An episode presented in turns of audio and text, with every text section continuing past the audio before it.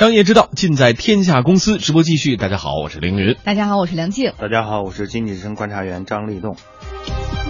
接下来我们要关注的话题是进口红酒。嗯，这个我先想说个小笑话啊，也是我们这个朋友圈里边经常转的。不要是冷笑话啊！啊不是，不不冷，一点都不冷。说那个经常会朋友到那个酒店里边问，哎，你们这儿 WiFi 是多少？服务员说说了一串数字，哎呦，这太长了，记不住，特别好记。怎么呢？一瓶八二年的拉菲首字母拼出来就行。哦，好嘞，一瓶八二年的拉菲，对吗？对，好嘞，梆开了一瓶，先生，您的酒来了。这这说的就是当时说这个，如果真是碰到这个事儿的话，大家很贵呃是吧？应该吓了一跳，是这么这回事儿。现在说我们就问说这个一一瓶八二年的拉菲古堡干红到底值多少钱呢？酒店什么好几千啊什么之类的哈。这个问题让很多目前让很多经销商啊不堪回首了。再回首到二零一二年的时候，我们看一看一瓶八二年的拉菲古堡干红售价超过多少？八万，难怪会有这样的段子是吧？你要敢点这八万，歘，只要这梆一声，您就开了。上个网太贵了。最贵的时候能卖到十万，然而回头看一看啊，仅仅三年之后，八二年的拉菲目前跌到了四万以下。一个更让人意想不到的数据是，和二零一二年最高峰时候相比，目前中国拉菲的进口数量甚至不到当年的百分之一。嗯，来自广东的一位经销商北海奥利红啊，叫叫北海奥利红酒业的这个总经理林振伟告诉我们记者说，以前呢都是他们跑到国外去跟酒庄谈生意，现在啊由于国内经销商提酒的数量减少了，大酒庄已经开始主动给他们打电话了，而且呢还说我们主动提出降价。我估计现在进口这一块，呃，都很难做。估计的话，呃，这一块国内应该很难做的。现在整个市场都是很低迷，就是那个国外的那些酒庄啊，都主动我们的供应商，就是我们的供应商啊，我们的厂家啦，然后他会主动给我们打电话。现在的话，我估计应该大家都很困难了。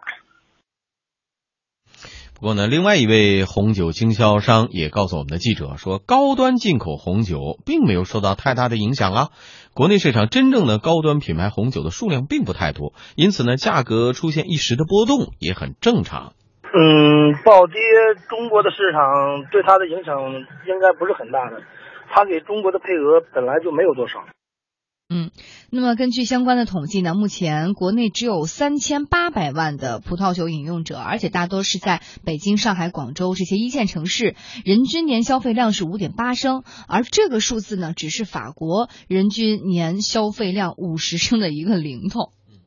确实是啊，同时呢，近两年国内对于葡萄酒关税的下调，也使得进口红酒的价格出现了一定程度的下滑。比方说吧，新西兰葡萄酒在二零一二年实现零关税了，而根据中国与智利签订的自由贸易协定，那么二零一四年智利葡萄酒进入中国的关税额度仅为百分之一点六。哎，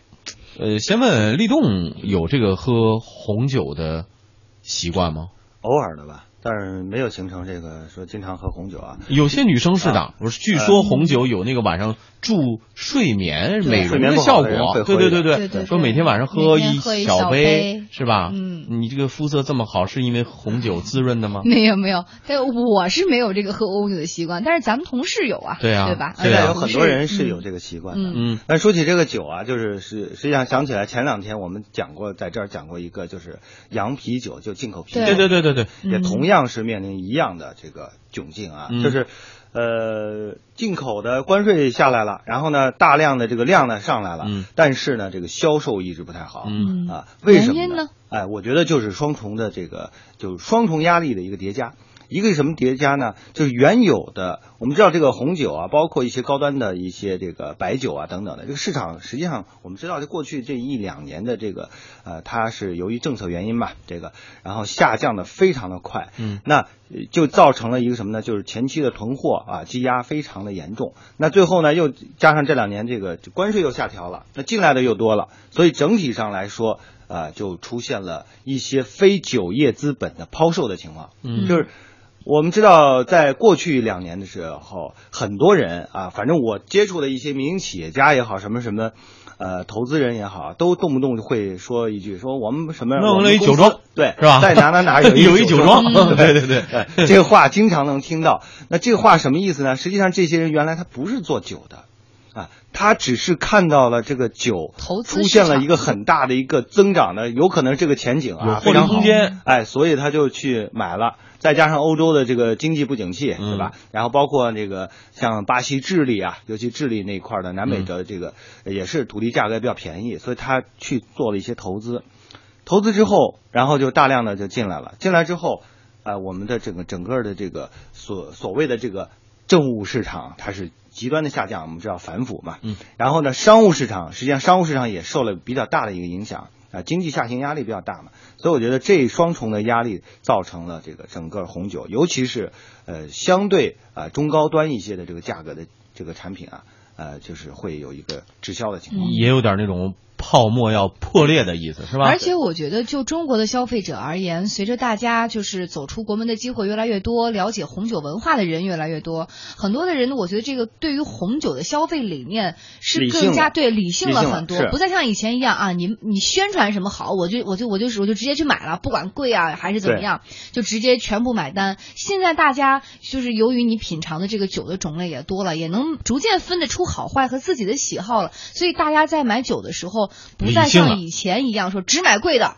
不对，买对的，因为这啊。个信息啊相对对称了，嗯信息更对称了，我们获取信息的渠道更多了，所以呢，这些呃洋酒、洋的这些红酒的这个价格，它的这个获利的空间，它原来因为靠信息不对称嘛，然后有神秘的这个色彩，嗯。什么酒庄酒，呃拿过来之后，实际上发现它的批发价格是比较低，而且你看，现在电商这么发达，很多电商都已经开辟国外的这种直接酒类的直直销渠道了，我们直接可以通过电商买到国外的酒了。所以嗯我觉得以前传统的这些红酒经销商日子确实会难过一些。嗯，嗯估计像这个晚上喝一杯的，呃，现在这个价格这么便宜，晚上可以 喝两杯了。对，好一小段广告之后，我们回来继续来关注红酒市场。好，经济之声天下公司继续来关注国内的红酒市场啊。对于国内的经销商来说，似乎日子越来越不好过了。那么，北海奥利红酒业总经理林伟呃林振伟他就表示说，现在我们这个中低端的进口红酒似乎卖得越来越好了，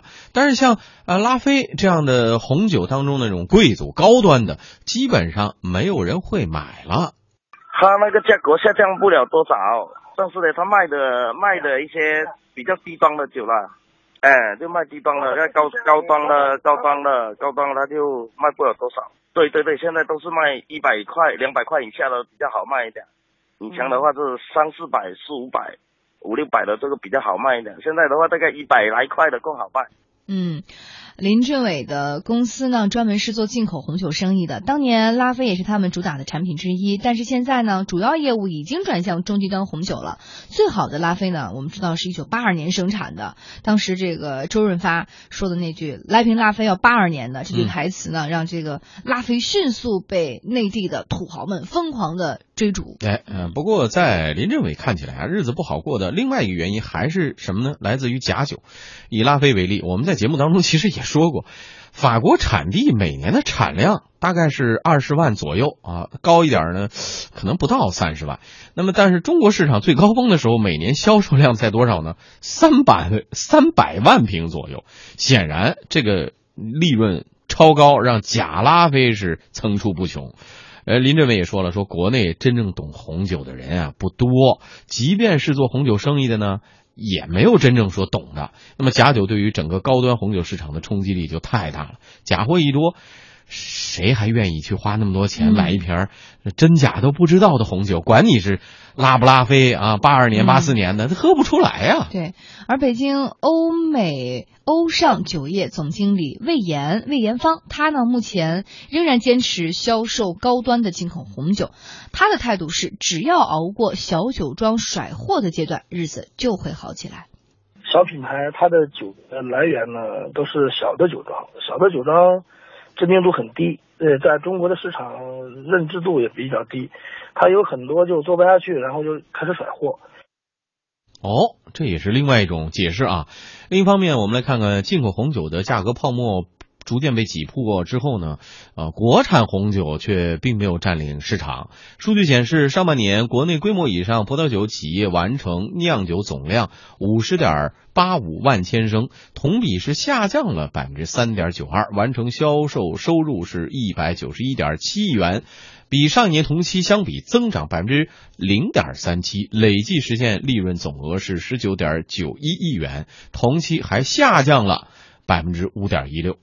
哎，这个现象还真的挺有意思的。一方面，国内的红酒没有跟上来，国外的高端呢销不动，呃，低这个中低端的红酒呢销量却增加了。这个现象反映了什么问题呢？实际上，这个消费市场的原来的这个价格虚高的那些所谓高端的产品，都在有一个回归，嗯就是回归所谓的呃，像官方向民间啊，政务市场向商务市场啊这样的一个转移。我觉得这是一个好的现象，嗯就是大家说明这个消费也理性了啊、说明呢呃，就是有了更多的这些。啊，这个规所谓的规矩意识嘛，嗯啊，这个是好事。但是对于我觉得从这个经销商或者国内的这个酒商、酒的经销商的这个角度来说的话，我认为现在实际上也不用太过于担心。为什么呢？嗯呃，因为之前我们刚才讲了很多的红酒之所以出现那么大的泡沫，是因为非呃酒业的资本介入的原因，就是嗯很多人去参与炒作，嗯啊，就把这个红酒啊卖得很高。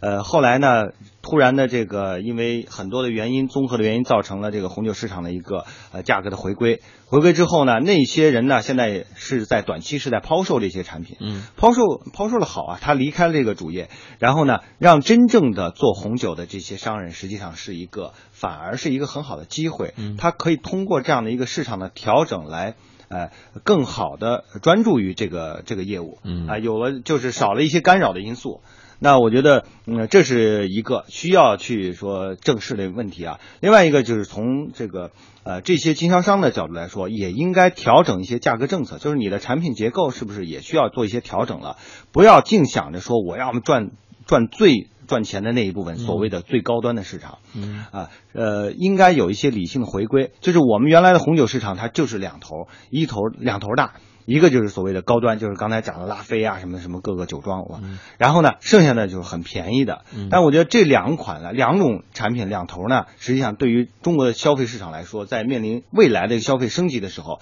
它都是在往中间走，就是说。我们要培育终端的消费的这种能力和市场、嗯嗯啊，这种需求，就是说价格呢，呃，不高不低，然后性价比又比较高，嗯然后是一种理性消费的市场。我觉得这个是未来酒业，包括其他的一些消费品的这个所有经销商就可以去这个呃关注的一个方向。那为什么国内的这些呃葡萄酒企业就不能在这方面多发发力呢？国内的实际上它也是受这个市场的这种所谓的价格导向的影响，嗯。那也是去呃这个跟风嘛，跟风去做一些这个所谓的呃礼品的豪华装、礼品装，但是它没有去考虑说我应该借这样的一个机会啊，现在这个价格回落的机会去收购更好的这个产地啊，然后把我的呃国内的生产的这些葡萄的这个品种，让它进行一个更好的一个改良啊，嗯。从提高品质和适合中国人的饮酒习惯，然后以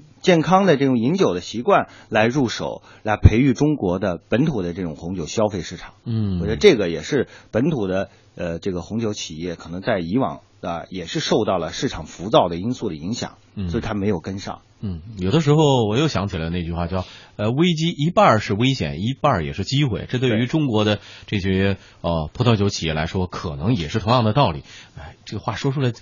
对于一个我不喝酒的人说的，真的是，哎呀，我我都为他们着急呀、国内的红酒要早点征服像我们这个呃美女阶层，晚上的时候多选择的时候选择国内的红酒，可能这个市场就多了啊，就大起来了。